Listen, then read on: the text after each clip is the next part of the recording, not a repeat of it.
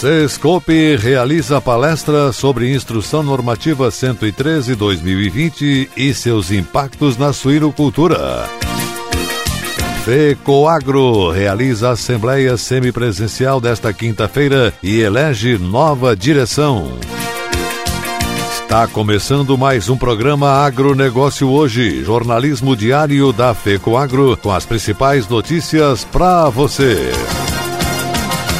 A FECOAGRO disponibiliza o mercado de fertilizantes, novas tecnologias de nutrição e proteção de grânulos. O Cooper N+, com duas moléculas de proteção, reduz perdas por volatização e lixiviação, facilitando a sua aplicação e otimizando a absorção pelas plantas. Aumente o aproveitamento de nitrogênio na sua lavoura usando Ureia Cooper N+, um produto com mais proteção e de fácil manejo. Produtos exclusivos da FECOAGRO. Peça já na sua cooperativa.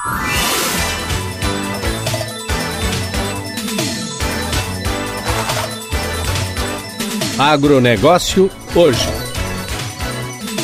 Hoje é terça-feira, 23 de março de 2021 e essas são as notícias. Esclarecer sobre as alterações que a Instrução Normativa 113-2020 trouxe para a suinocultura é um dos objetivos da palestra online. Será promovida pelo Serviço Nacional de Aprendizagem do Cooperativismo no Estado de Santa Catarina, SESCOPE, dia 30 de março discutir os aspectos estruturais e comportamentais e o bem-estar animal para evitar o sofrimento desnecessário e, consequentemente, reduzir perdas econômicas será o viés condutor do evento voltado às cooperativas do ramo da agroindústria. A abordagem dos temas ficará por conta de três profissionais da área: Cleandro Pazinato Dias, médico veterinário pela Universidade Federal de Santa Maria, mestre em ciências veterinárias pela Universidade Federal do Rio Grande do Sul, Vitor Abreu de Lima, zootecnista especialista em gestão Gestão de Projetos Inovadores pela Universidade de São Paulo e mestre em Zootecnia pela Faculdade de Ciências Agrárias e Veterinárias da Universidade Estadual Paulista, em Jaboticabal, interior paulista. O case sobre resultados práticos da aplicação do enriquecimento ambiental no sistema de produção da Aurora Alimentos será apresentado pela médica veterinária Maikiele Cristina Deon. Maikiele é mestre em ciência animal com ênfase em bem-estar animal pela Universidade do Estado de Santa Catarina, UDESC.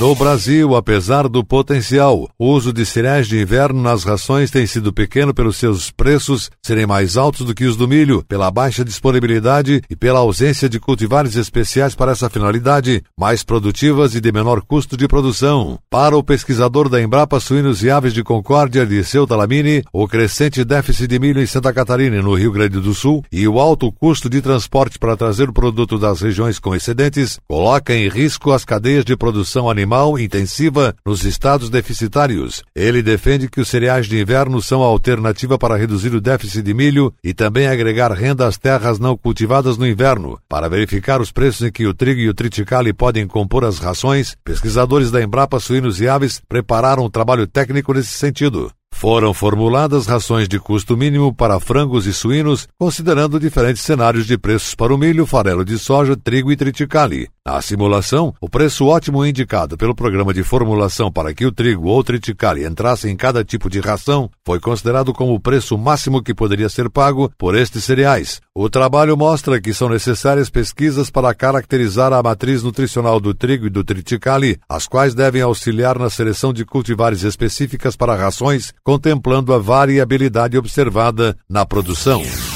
Secretário de Estado da Agricultura Altair Silva viajou a Brasília, onde apresentou pauta de reivindicações do setor à ministra da Agricultura, Tereza Cristina. Dentre os assuntos tratados com a ministra está a prorrogação das dívidas dos agricultores atingidos pela estiagem e pela praga da cigarrinha. Acumulando prejuízos na cultura do milho, produtores rurais de Santa Catarina solicitam ao governo federal a prorrogação de dívidas vencidas e vencedas em 2021. Os agricultores de Santa Catarina passam por dificuldades devido à estiagem que se prolonga principalmente nas regiões oeste e extremo oeste, somadas aos prejuízos deixados pela cigarrinha do milho, pontuou o secretário. Altair Silva participou de encontro virtual com o presidente da Federação dos Trabalhadores na Agricultura do Estado de Santa Catarina, FETAESC, e com o presidente da Assembleia Legislativa, deputado Mauro de Nadal, para alinhar a pauta de reivindicações e de que forma o governo do Estado pode auxiliar nas tratativas com o governo federal. Entre as maiores demandas do setor produtivo estão as renegociações de dívidas do Plano Safra, a liberação de mais recursos para investimentos e medidas para apoiar produtores de leite de Santa Catarina. Segundo o presidente da FETAESC, José Walter Dresch, pediu atenção especial do governo federal, um novo recurso e não aquele já disponível pelo Plano Safra 2020-21. Segundo o Centro de Socioeconomia e Planejamento Agrícola da Ipagre-Cepa, a safra de milho em Santa Catarina terá uma quebra de 28,4% em relação à estimativa inicial, fechando em 2 milhões e 70 mil toneladas. A estiagem prolongada em 2020 e a cigarrinha do milho causaram a perda de aproximadamente 800 mil toneladas do grão nas lavouras do estado, principalmente no oeste e extremo oeste. E a seguir, depois da nossa mensagem cooperativista, Pecoagro realiza a assembleia semipresencial desta quinta-feira e elege nova direção. Promoção Crédito para a Vida Melhorar. Melhorar para mim é trocar de carro. Melhorar é investir em um computador novo. Melhorar é contar com uma força na lavoura. No Cicobi você tem o crédito que precisa com as melhores taxas e concorre a 485 mil reais em pontos no Coopera. Cicobi.com.br barra vai melhorar. Que a vida vai melhorar.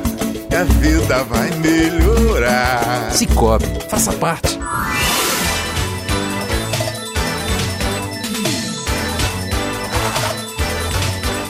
Agronegócio hoje.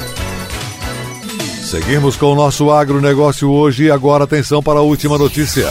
As 11 cooperativas que fazem parte da Federação das Cooperativas Agropecuárias de Santa Catarina, FECOAGRO, se reunirão em Assembleia Geral nesta quinta-feira pela manhã. A reunião será semipresencial para evitar aglomeração devido à pandemia. Seis dos seus membros estarão presencialmente em Florianópolis e outros cinco participarão remotamente desde suas cooperativas no interior do estado. A Assembleia Geral Anual deliberará sobre as contas da entidade do ano de 2020, com o relatório das atividades e planejamento orçamentário para 2021, números já aprovados pelos conselhos de administração. Esse ano também terá a eleição dos membros dos conselhos de administração e fiscal, prosseguindo com a sistemática de rotação de dirigentes em cada dois mandatos. Nesta Assembleia também será realizada a alteração dos membros, onde chapa única foi registrada, contemplando todas as cooperativas. O cooperativista Arno Pandolfo, presidente da Cooperativa Regional Itaipu, Cooper Itaipu de Pinhalzinho, deverá ser eleito presidente no lugar de Cláudio Post. O vice-presidente deverá ser Vanir Zanata da Cooperja de Jacinto Machado e a secretaria do conselho ficará com o vice-presidente da Cooper Alfa, Clades Jorge Furlaneto. O mandato do conselho de administração na FECOAGRO é de três anos e em cada dois períodos de mandato tem sido alterada a composição dos cargos, mas sempre contemplando todos os membros das filiadas em um dos dois conselhos. Cláudio Post, João Carlos de Domênico e Romeu Betti, que deixam as funções de presidente, vice e secretário e passam para o Conselho Fiscal. Os demais cargos de conselheiros são preenchidos por todos os presidentes ou dirigentes